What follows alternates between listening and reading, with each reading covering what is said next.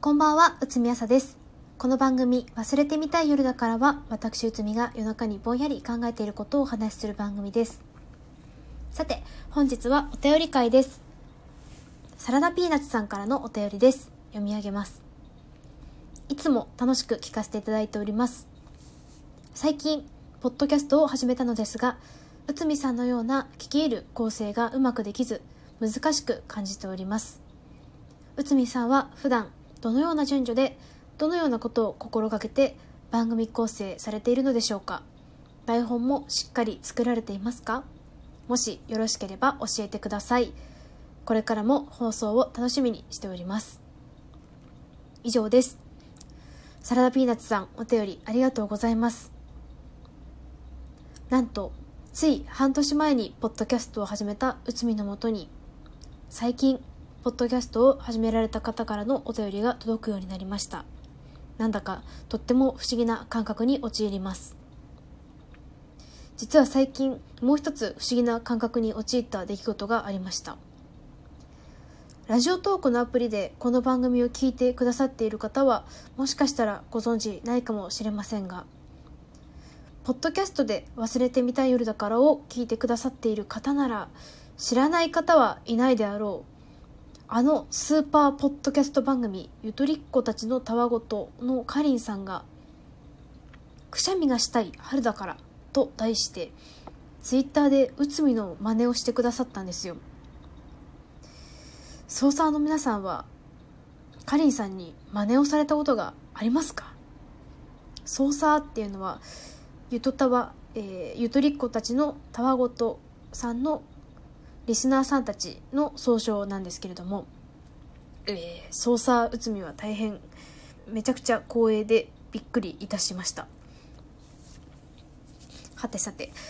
私はポッドキャストの作り方は知らないので、まあ、あくまで内海っぽいラジオの作り方ですが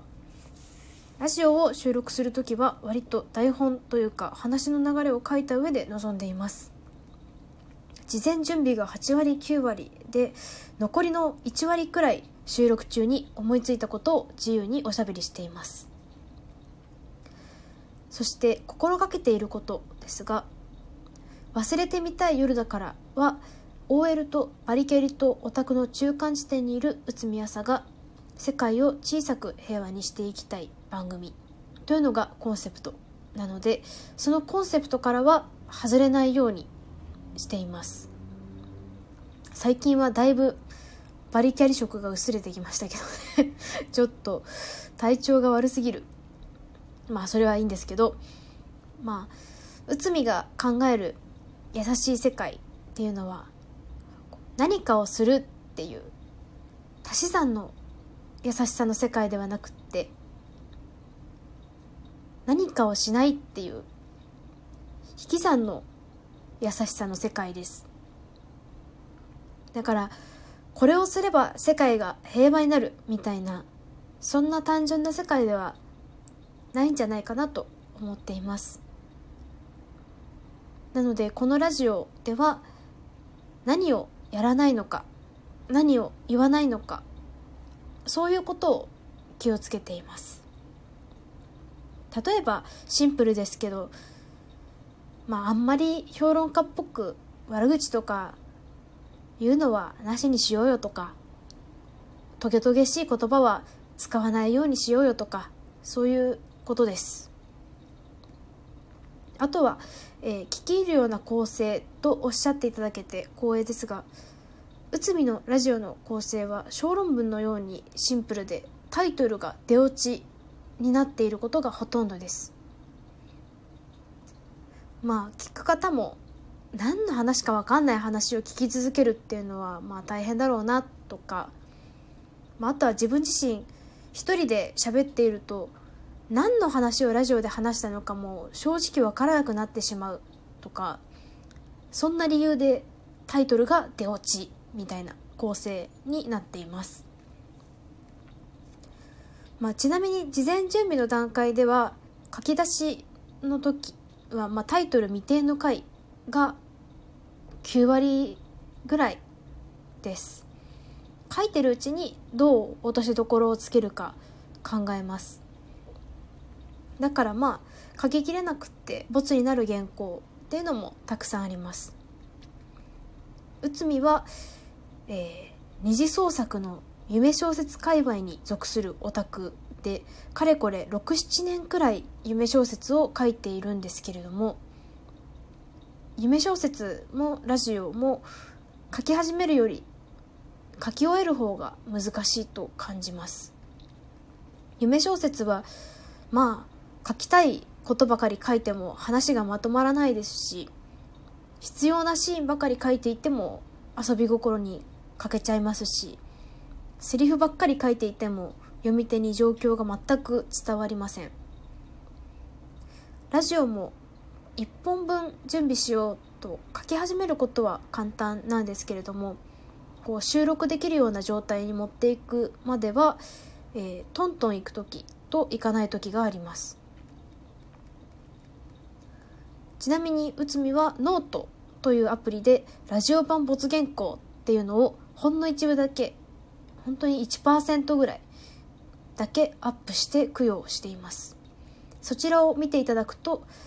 ああこのネタでは書き始めることはできても書き終えることはできなかったんだなとかがまあ分かりやすいかなと思います。まあ没原稿なので 見なくて全然いいんですけれども。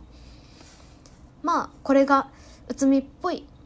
ラジオポッドキャストの作り方なんですけれどもまあ内海はラジオの作り方を誰かに習ったわけでもなく誰かのやり方を参考にしたというわけでもなく自分なりのやり方でやっています。例えばうん内海はポッドキャストを始めて半年ぐらい経ちまして、まあ、今はこう YouTube の編集なんかもできるようになって最初はできなかったんですけれども、まあ、今はサウンドエフェクトや BGM を敷くことも技術的には可能です。ただサウンドエフェクトや BGM の身の丈に合った使い方がわからないっていう理由で、えー、半年経ってもほとんど何にもしていません。内海は一人喋りですがまあ2人とか3人でラジオをやってって言われても100%自分らしくやることはできません。内海が内海っぽいラジオしか作れないのと同じようにサラダピーナッツさんにはサラダピーナッツさんだけのポッドキャストのやり方があるのではないでしょうか。はい、えー、ちなみに現在ラジオトークでは「ハッシュタグ音声配信を始めよう」というキャンペーンを行っております。もし音声配信を始めようかなって始めたよって方は教えてください。ちなみに音声配信の始め方ですが、ラジオトークのアプリをダウンロードして真ん中の黄色いボタンを押すだけです。何卒ご検討のほどよろしくお願いいたします。そんなこんなで本日は、うつみっぽいラジオの作り方についてお話ししました。サラダピーナッツさんお便りありがとうございました。それではおやすみなさい。